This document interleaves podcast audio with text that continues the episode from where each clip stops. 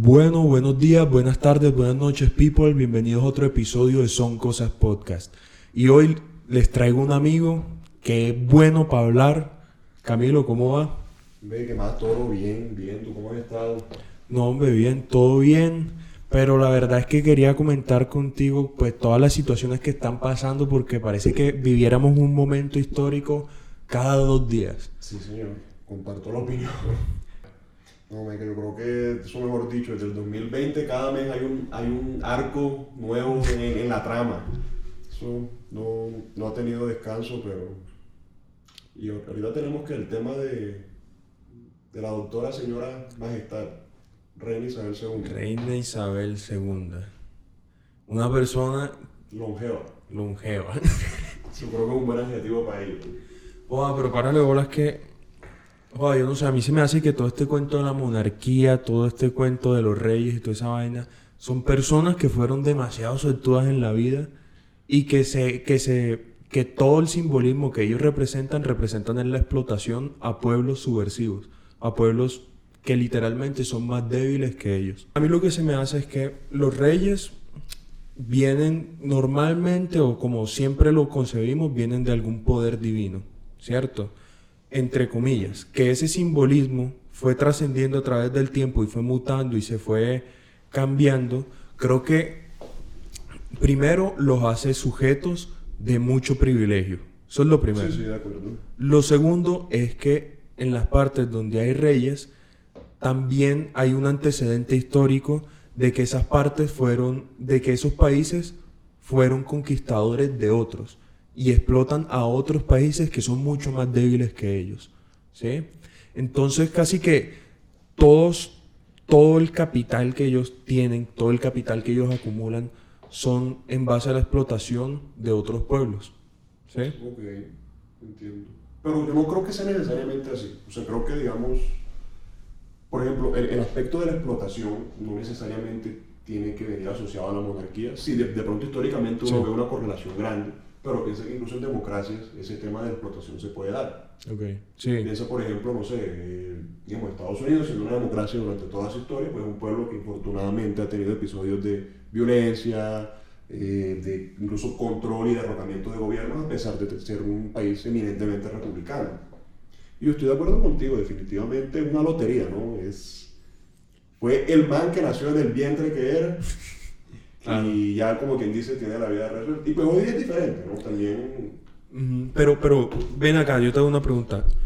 El hecho de que haya un rey, ¿eso qué, qué simboliza en el gobierno? O sea, ¿qué, qué función tiene o qué se puede decir de un rey? Eso va a depender todo del, del- del caso concreto. ¿Por qué? Porque tú sabes que, digamos, hoy día que tenemos, digamos, unas formas de gobierno un poco más, mm, no, no sé cómo llamarla, pero hoy, hoy día domina la democracia a nivel del mundo. Pero tú te vas hace 200 años, es más, 150 años, tú vas a ver que la, la cosa cambia. Sí. Porque tradicionalmente, digamos, yo siempre he pensado que la forma de gobierno, o más que de gobierno, de organización social, que es más natural, Ajá, y quiero decir primitiva sin que sea algo, algo necesariamente peyorativo ajá, pero es por lo general acoplarse alrededor de una figura unitaria que vendría a ocupar el papel del rey. Claro. Pero no sé, llévalo al neolítico y será el jefe tribal. claro. ¿Sí me entiendes? No, claro, Freud en Totem y Tabú dice que nosotros venimos de sociedades tribales Correcto. y que nosotros necesitamos de personas que estén en los altos mandos o personas que estén fuertes para poder dirigir la sociedad. Entonces, ¿qué pasaba?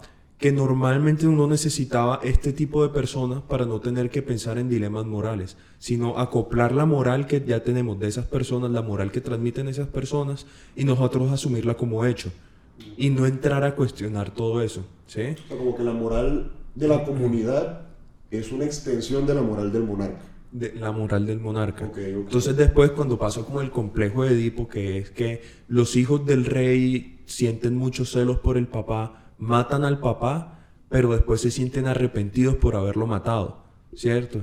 Y cogen la figura del papá, la hacen estatua, la totemizan, y una vez totemizada, la moral que dejó, o sea, todos los mandamientos del bien y el mal que dejó el rey muerto, pasan a ser de la cultura.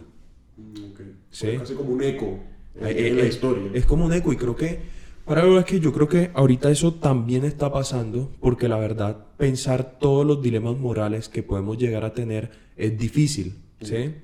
Y creo que ahorita las personas que están en redes sociales, los influencers, hacen ese papel. Ok, de, digamos, de medio definir más o menos una especie de moral colectiva. De definir una moral colectiva. Ok. Entonces, si tú notas, yo me acuerdo muy bien el caso este de la liendra, donde la liendra empezó a decir como que no, es que para tú tener plata o para ser alguien en la vida tú no necesitas estudiar. ¿Sí me entiendes? Y muchas personas estaban de acuerdo. Y eso empezó a hacer que también personas adquirieran ese tipo de pensamiento. Ok, que también viene como por el hecho de que lo diga una persona con cierto reconocimiento también, como que confirma un pensamiento que uno pueda tener. Ah, puede ser un sesgo de confirmación. exactamente. Puede ser un sesgo de, conserva de confirmación, pero entonces ahí es donde va el problema. ¿Qué tan capacitados están los influencers para poder dirigir la moral y el deseo de las personas del común?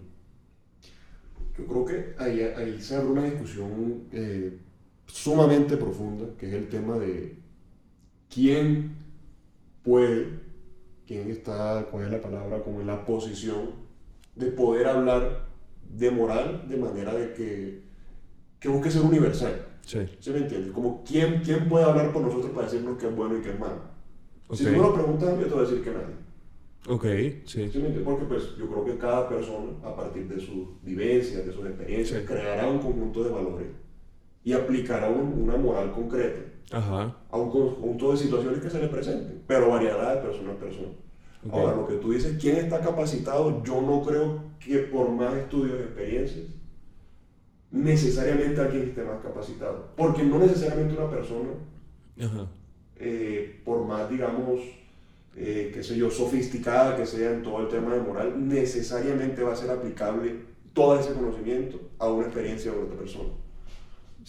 ¿Sí pero ahí yo lo que creo es que viene como un proceso de intersubjetividad, es decir, como cuando tú empiezas a comentar las cosas con tus amigos, de, hey, ¿será que la cagué acá? ¿Será que no la cagué acá? Ahí en ese punto es donde yo digo como que, hey, aquí estamos como que puliendo la moral, o sea, o puliendo nuestras percepciones de lo que puede llegar a ser el bien y el mal. Pero como tenemos este sesgo de confirmación, simplemente nos dejamos llevar por lo estético, ¿sabes? Entonces, si la liendra nos dice como que no, marica, es que para ti no, no, va a ser, no va a ser imperativo que tú llegues a estudiar una carrera para tener plata. Entonces tú ves el caso de la liendra, los carros, las mansiones que tiene, no sé qué, y empiezas ya a tener un sesgo de confirmación, o sea, un sesgo hacia de que, ¿sabes qué? Es que esa debe ser, ese debe ser el camino. Correcto. Aunque yo también lo que te digo ahorita, eh, enlazándolo un poco, es que uno tiene que tener cuidado con este tipo de discusiones, porque yo personalmente pienso que uno no debe caer en esa trampa de objetivizar la moral. Ok. ¿Sí? Entonces, ese no es el camino, como dices tú.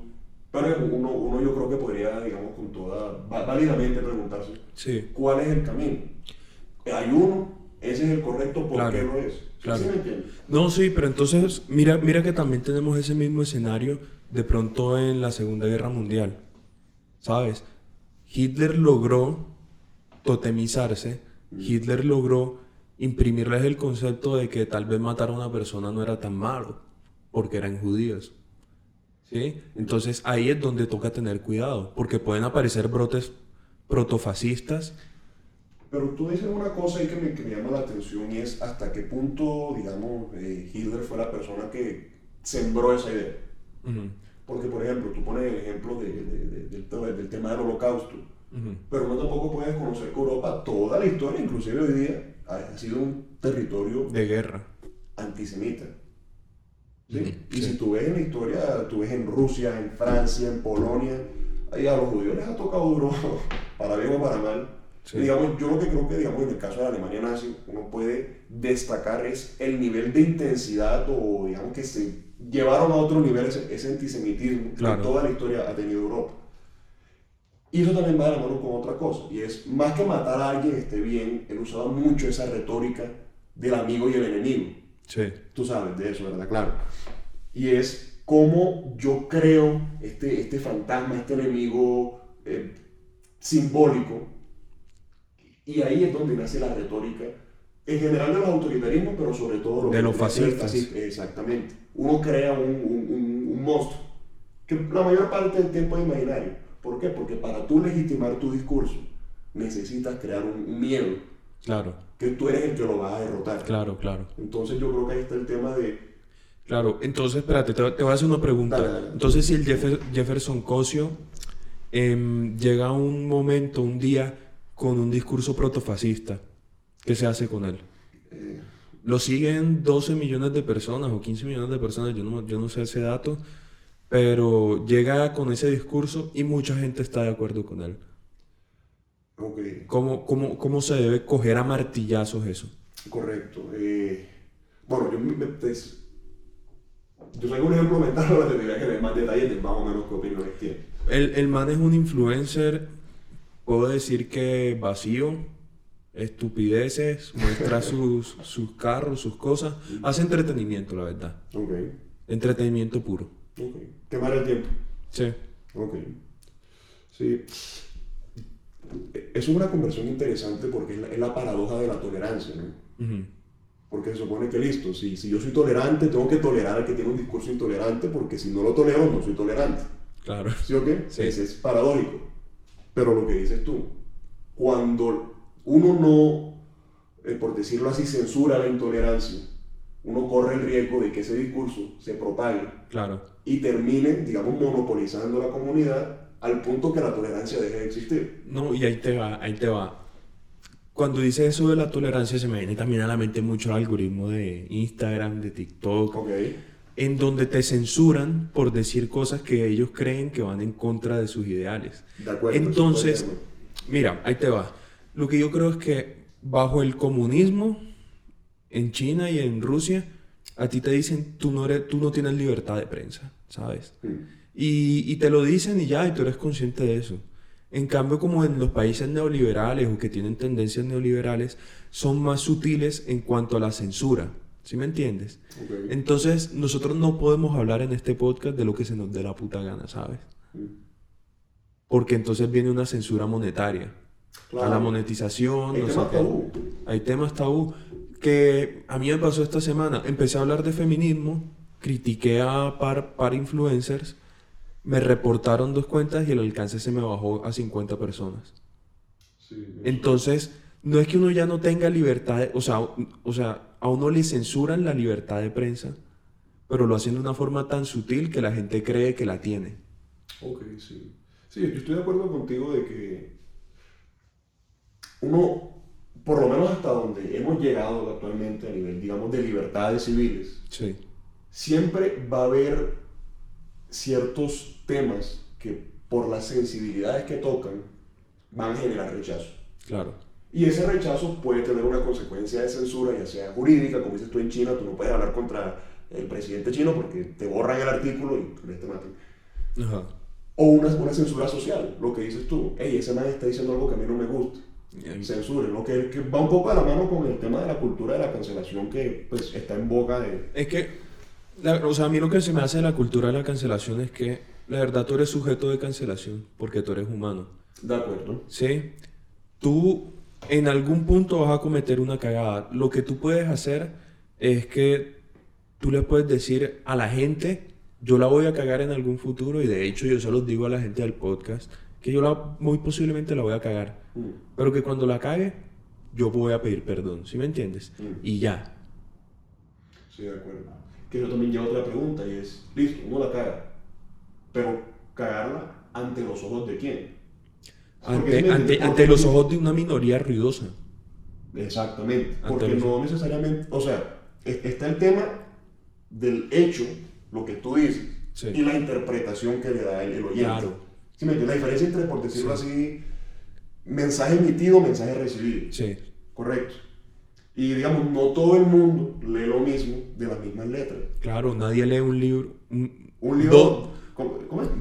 Una persona, dos personas no leen el mismo libro. Exactamente, correcto, Exacto. Exacto, pero ahí es donde uno entra en la paradoja. También como que los comediantes han sufrido mucho lo de la, lo de la cultura de la Sobre cancelación. todo, y pienso mucho, digamos, en, en Estados Unidos. En To- todo, Chappelle. el tema, Chappelle, todo el tema, digamos, del movimiento LGTBI, el tema de, digamos, del, del racismo, que son temas muy sensibles, y sobre todo para el contexto norteamericano, Claro. que, hombre, al man se le sale un chistecito que no es del gusto de un sector, y eso pues produce una reacción, por lo general, hombre, hostil, por, por Hostil. decirle una palabra. Hostil. Pero es que mira, también la comedia tiene su, su cosa, porque la comedia juega con la moral. La comedia, el labor, la labor del comediante es dibujar una línea y dibujar un límite de la moral y hacer chistes y situaciones alrededor de esa línea. Entonces no puede ni pasarse muy allá de la línea porque ya empieza con un discurso de odio, ni tampoco puede ser muy soft porque literalmente no va a comer. O sea, no, no, va, no va a tener como ese combustible que se necesita para uno lograr hacer que las personas se ríen. Entonces, con la comedia pasa también, pero, pero yo creo que la cultura de la cancelación es más que todo como una moda. A ti te cancelan dos días y ya después de dos días nadie se acuerda de que, de que te cancelaron y todo va siguiendo normal y todo va...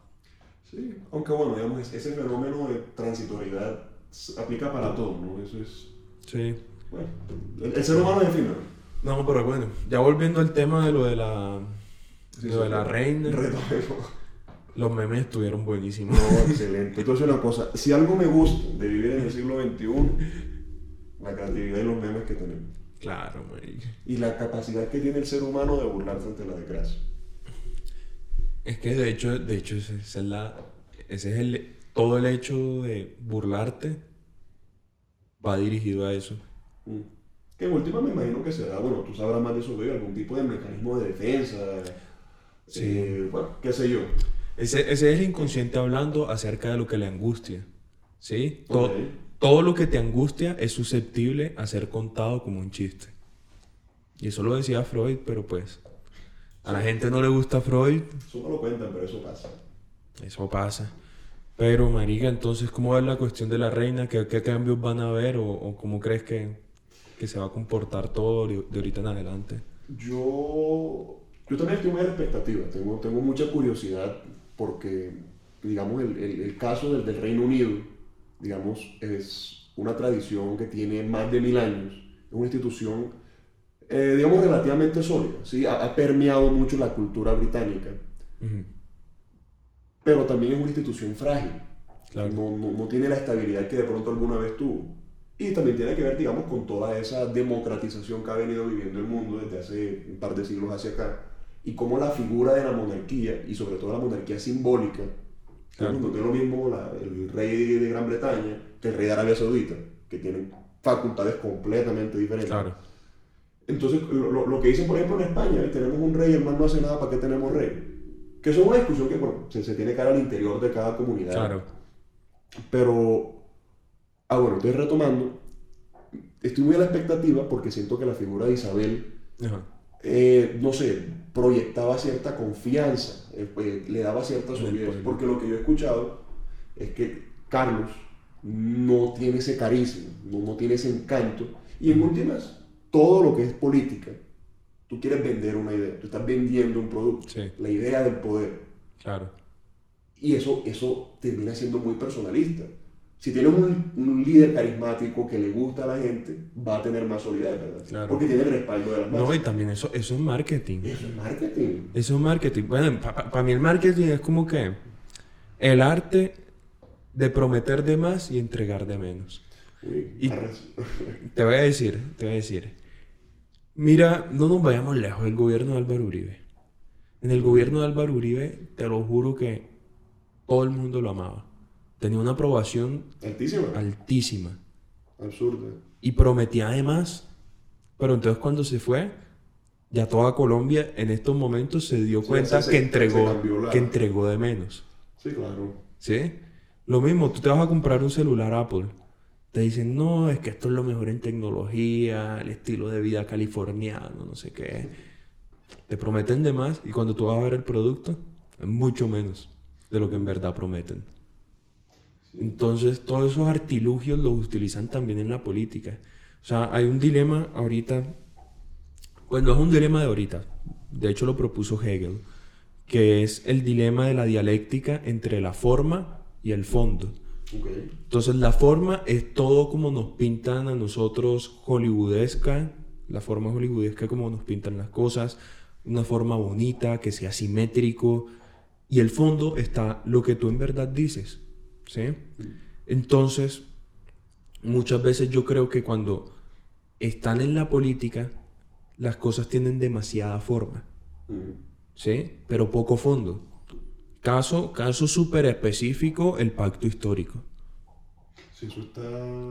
Demasiada forma y cuando usted, cuando, cuando uno va a ver la crítica izquierdosa, es una, es una mierda.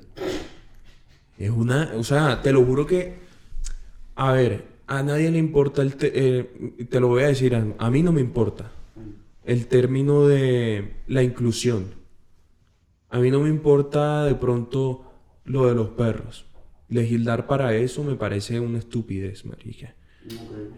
Pero a mí lo que sí me importa es que se den discusiones acerca de distribución de tierras y de los medios de producción, que son cosas que a la larga sí le van a mejorar. Son discusiones que sí van a mejorar las condiciones materiales de las demás personas.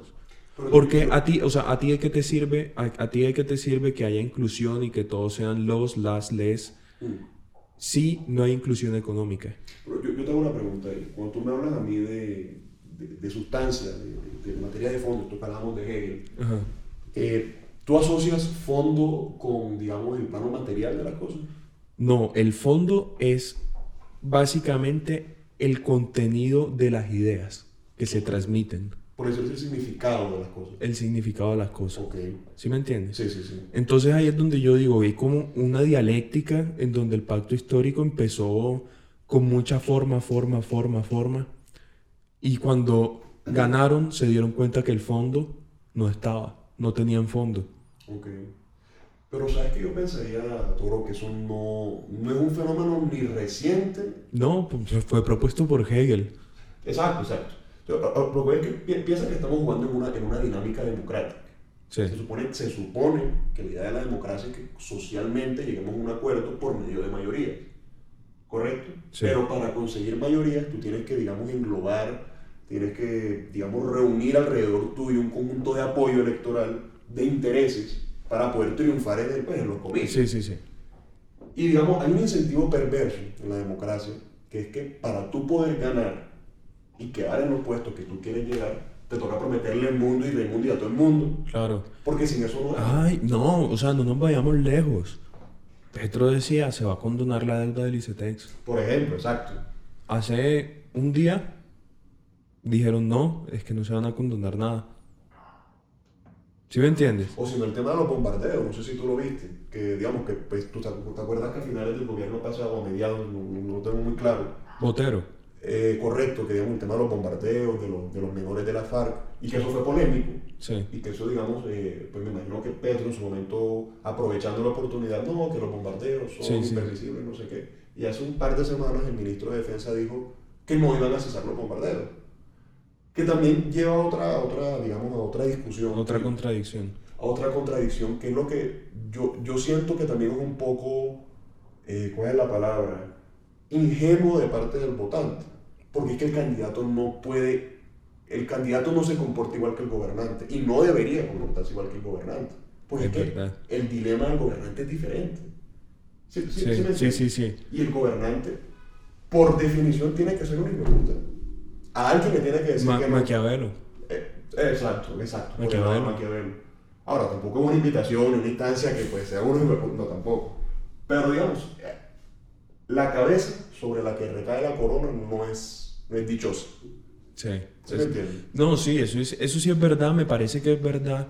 Sin embargo, creo que estamos ante un punto donde hay que hacer cambios estructurales para bajar la desigualdad. Sí, eso es un tema... Y creo que en este momento solamente se puede llevar a cabo si tenemos conversaciones acerca de la tenencia de tierras y los medios de producción. Sí. No, y sobre todo, por ejemplo, pues ahora que mencionas el tema de tierras, eh, pues no sé en el resto del mundo, pero siento que en Colombia es un tema muy sensible y, a ver, eso lleva desde la colonia prácticamente tenemos problemas de tierra. Sí, sí, no, de hecho es que es un tema demasiado complicado y que si se meten ahí hay muchos intereses. Hay interés. Hay intereses, pero quiero cerrar con este tema con una frase que es de Zizek, que es que nosotros le estamos pidiendo como que... bueno, quiero cerrar este, este, este fragmento con una frase de Zizek, que es que nosotros le pedimos al ser humano que sea coherente. Esa. Cuando la coherencia no es una virtud de nosotros. Estoy Y tampoco es una virtud del inconsciente. O sea, nu- nuestro inconsciente no funciona en, en términos racionales. Y aprovecho para agregar un poquito y, y, digamos siguiéndote la idea y es lo que dices tú, o sea, nosotros vivimos, por, por lo menos pienso yo, que en Occidente, que o es A o es B, no Sí. pueden ser las dos, ¿sí? Sí. Que, que eso viene, digamos, que de esa tradición de la lógica Sí. aristotélica Sí. que tenemos nosotros. Pero es que el ser humano es contradicción. El ser humano, mira, El eh, ser humano, eh, por esencia, es es contradictorio. contradictorio. No, y por eso viene Hegel, el idealismo alemán, Mm. y te plantea un concepto que se llama diale- dia- dialéctica, Mm. ¿sí? Que es un proceso de tesis, antítesis, síntesis, Mm. aunque Hegel no lo planteó así. Pero así es como se va desarrollando el espíritu a través de las contradicciones, Correcto. ¿sí? Que en últimas terminan creando un escenario más completo. Claro, entonces, para, para, para explicarle a la gente de la, del podcast, em, la dialéctica se puede expresar así fácilmente con el agua. Entonces yo le digo a Camilo, Camilo, es que el agua es un líquido. Después Camilo me responde, no, marica, es que acuérdate que si tú lo calientas a más de 100 grados, Se vuelve un gas. se vuelve un gas. ¿Sí? Entonces nosotros vamos a una definición. Listo, entonces el, el agua es un líquido que puede convertirse en gas si se calienta más de 100 grados. Pero entonces después llega otra persona. Ah, pero acuérdense que si lo ponen por debajo de bajo cero, se vuelve sólido. Se solidifica, sí. entonces ya la definición que teníamos, que habíamos construido entre los dos, ya no funciona. Correcto. Y toca buscar otra. Sí, sí. Que digamos así. también va un poco de la mano de ese, bueno, no sé, así, así como lo he interpretado yo Hegel en, en todo su idealismo, él, él- él tiene esa noción de la progresividad y la linealidad de la historia. ¿Sí me entiendes? Como, Ya. si, como si vamos llegando, como construyendo algo mejor. Ujú. ¿sí? ¿Por qué? Porque la afirmación A es incompleta, que se va a venir, digamos, a complementar con el conocimiento, con, Sí. sí, con, con la información que pueda aportar la antítesis. Y en últimas, esta síntesis se supone que es un, un planteamiento más completo. Claro, claro. Entonces tenemos como, digamos, esa progresión hacia la completitud que de pronto nunca se alcanza. Claro, pero entonces mira que siempre que se dan discusiones dialécticas, ahorita creo que no hay ni una sola, porque todo se basa en, en el insulto y no en el argumento. Bueno, yo tampoco lo llevaré al extremo de decir que no hay, pero O sea, lo que- es la más común. Es la, es la más común, sí. Y de pronto, en mi algoritmo, es la más común. En mi Sí, algoritmo. no. Pero bueno, pasemos a otro tema que está candente ahora y es el tema Aida Victoria, Merlano. Ahí da Melano. Digo, ahí da Melano. Un acto fallido. Listo. ¿Qué cuentas? ¿Qué, qué impresiones tienes? Yo siento que eso, bueno, honestamente no, no estoy muy al tanto de, la- de las minucias del caso. Pero hay, hay Ah, bueno, para los que no sepan, Camilo es abogado. Sí, gracias. Hola. eh, él no menciona el caso porque siento que uno está ante una situación que es- se presenta como un dilema. ¿Por Sí. qué? Porque por un lado, digamos que tú eres Jairo, la, la hija. Por un lado, tienes, bueno, digamos, ese, ese deber abstracto, etéreo de ciudadano que debo cumplir la ley, que sí, Sí. que digamos es un ideal que, pues, que- al que socialmente aspiramos y, hombre, sí, ch- chévere que fuera así. Pero es que del otro lado de la balanza no tienes algo menor. Tienes la responsabilidad de poder ayudar a tu madre. ¿sí? Listo, que la vieja puede haber sido súper corrupta, que la vieja metió la pata, sí, listo, todo eso. Claro. Pero es que por más corrupta que sea tu mamá, es tu mamá y tú la vas a querer ayudar. ¿Sí- Claro. ¿Sí, me entiendes? ¿Por qué? Porque ajá, se así tu algoritmo biológico. Claro, claro. Pero entonces, yo lo que me estaba haciendo, me estaba haciendo, de hecho voy a sacar un, un review en estos días de, de la libertad por el, todo el caso de Aida. Y a veces me pregunto que toda la justicia se basa bajo la premisa de que somos libres de elegir. ¿Sí? Sí, sí, y eso es una discusión súper interesante. Y esa discusión es, o sea, es como que de verdad Aida Victoria era libre de elegir si ayudar a su mamá o no. Mm. Si Porque si no era libre de elegir, creo que las personas no... O sea, no, no, no tenía opción. ¿Dónde está el margen de decisión y por tanto la consecuencia Sí. punitiva a raíz de la aparente decisión errónea? ajá. Y yo me atrevería a llevarlo un poquito más allá y de pronto acá los oyentes se, se, se, se un poquito. Pero hace poquito me estaba viendo un, pues, leyendo unos artículos, viendo unos videos de acerca de unos estudios de nivel de neurológico Sí. que dicen que el cerebro toma la decisión fracciones de segundos antes de que él se dé cuenta que la tomó. Sí. Es decir, tú decidiste tomar agua antes de que dijeras, "Mm, quiero tomar Sí. agua. Sí. Y eso abre una caja de Pandora, por lo menos a nivel jurídico, enorme. Para los que quieran saber de ese tema, Zizek habla de eso. Sí, eso es muy interesante y No. eso lleva a una discusión. No, porque es que, bueno, es que hay dos paradigmas de la libertad. Libertad de y libertad para. Correcto, sí, eso es ¿Sí? importante. Entonces, uno no puede describir la libertad como, como un concepto etéreo de simplemente no estoy en las barras, ¿sí? ¿Sabes? No estoy cercado en cuatro paredes. Sino que la libertad viene siendo... Se, la, la libertad en, en el principio del ser humano se viene manifestando a través del desvinculamiento de los vínculos primarios, ¿sí? Entonces, te lo pongo súper claro. Tú al comienzo necesitabas de tu mamá para que ella te alimentara. Y a medida de que fuiste creciendo, tú te fuiste separando de ese vínculo primario que tú, te tenía- que tú tenías y te fuiste ya concibiendo como un individuo. ¿sí? Entonces ya eres libre de, Ok. Eres- decirlo así, libre de algún tipo de cadena. libre de algún tipo de cadena. Ok. Ahorita viene libertad para. Mm. tenemos libertad para decidir, ¿sí? Entonces viene este, este dilema, creo que es kantiano, de que está la puerta A y la puerta B, ¿sí? Entonces tú tienes que escoger pasar por alguna de las dos puertas. Entonces, supongamos que tú coges por la puerta B y te- la puerta B abrió, ¿sí? Y tú dices, fui libre de escoger la puerta B. Pero lo que de pronto no sabías es que la puerta A estaba cerrada y tu única opción Era la B. era la B. Ok. Entonces es como que yo lo interpreto así. O sea, no es que sea el filósofo o experto en esto de libertad, pero lo interpreto así.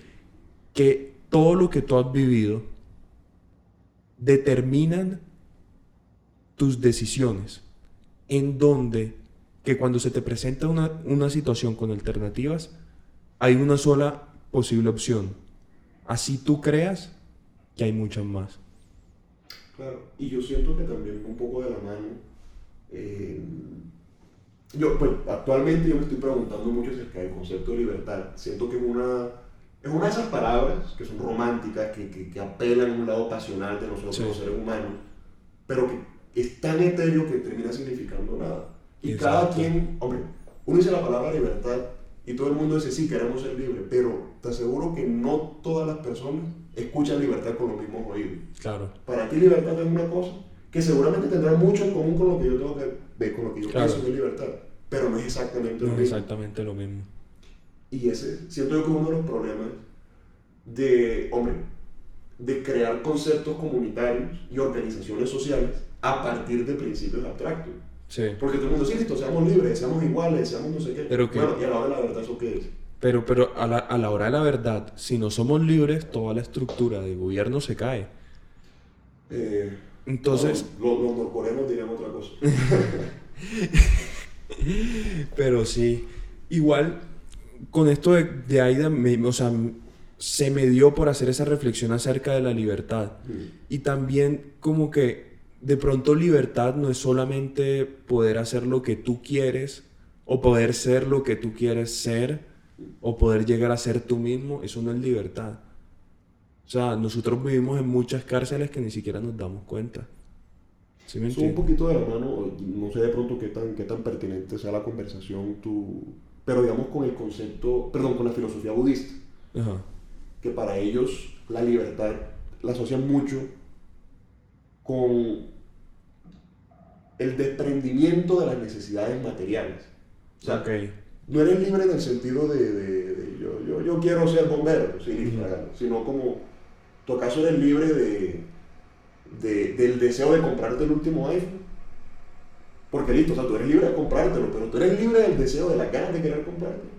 Porque uno en últimas termina estando influenciado y casi que como, como, Sí. como el caballo, ¿no? que tiene las, lo- los ojos Sí. así hacia una dirección. Y uno puede volver que es libre. Y hombre, cierto grado de libertad se tiene. Claro. Pero uno siempre tiene, por decirlo así, un sesgo por el contexto en el que uno causas, vive. causas que te condicionan. Exactamente. Y bueno, también está de la mano que siento que la libertad tiene una aspiración tan grande, tan absoluta, tan infinita, y Sí. nosotros seres somos, somos seres limitados.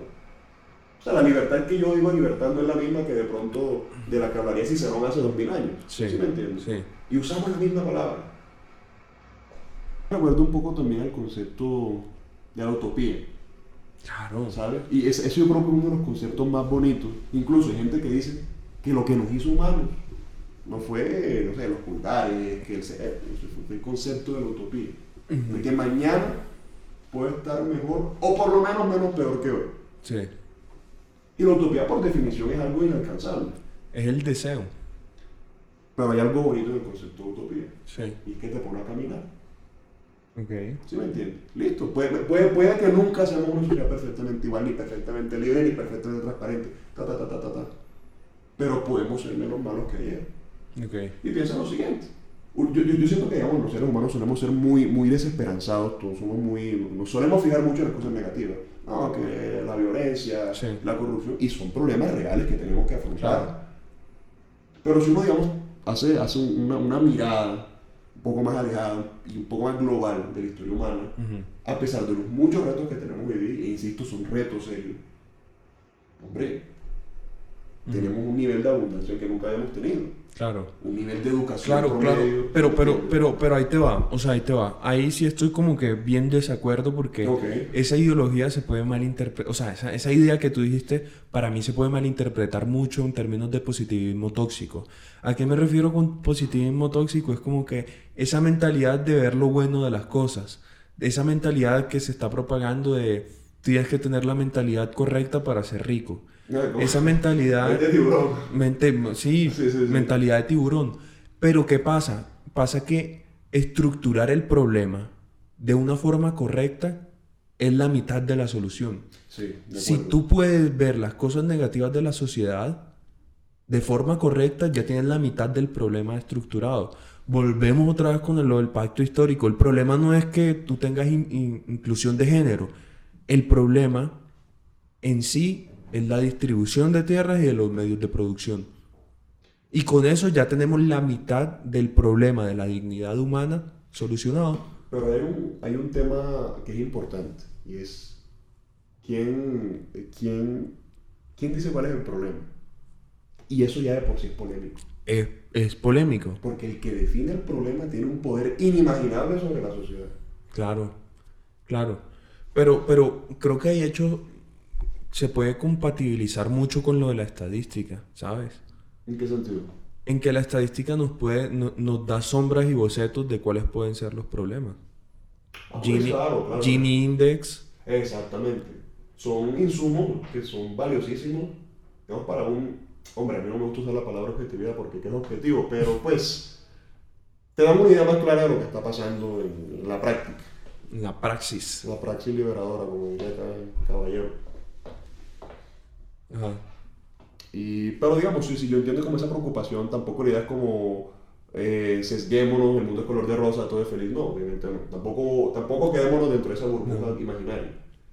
Pero tampoco desconozcamos que la humanidad ha hecho avances. Claro. ¿Sí me entiendes? Sí, sí, sí, Hombre, obvio. Eso no ha hecho que tengamos un, un, un, un sistema de salud. Tú dile eso a un man del paleolítico y el man, ¿esa vaina qué es? Claro. La vacuna, ¿eso qué es? Y el tema de las vacunas que ya de por sí es Es todo bien polémico. polémico. Pero bueno, regresemos a lo de Aida. Correcto.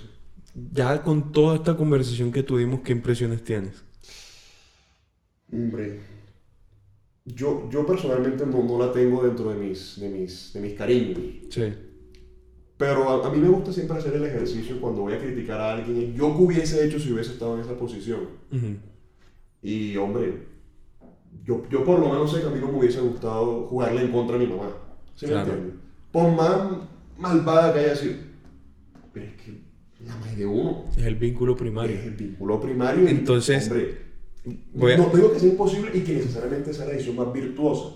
Claro, claro. Pero es que jugar, jugar en contra de ese vínculo primario es titánico. Claro. Entonces, ya para cerrar el podcast, y si lo quieres añadir algo más, creo que Aida no fue libre de, No fue libre de- no fue libre de porque no se pudo separar de ese vínculo primario y tampoco fue libre para porque de todas maneras terminó decidiendo ayudar a la mae.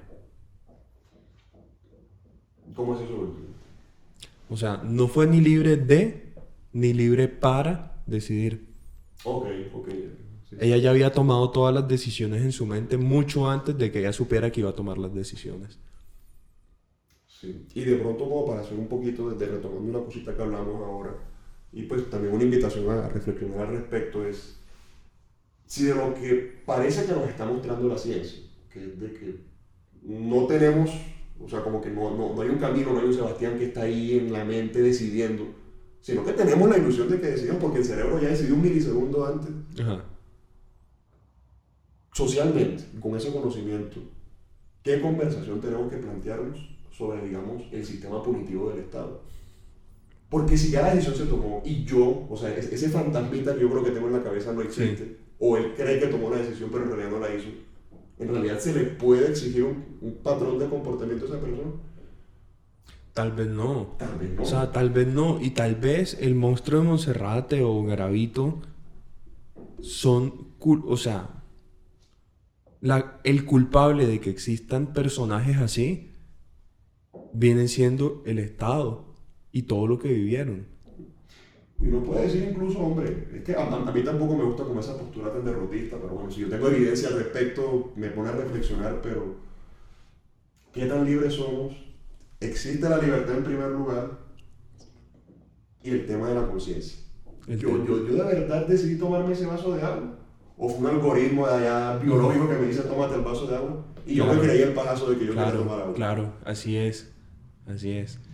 Bueno, people, entonces ya cerramos este episodio. Espero que lo hayan disfrutado. Si llegaron hasta acá, muchísimas gracias y hasta la próxima. Adiós, muchas gracias a todos por estar acá. Saludos. R.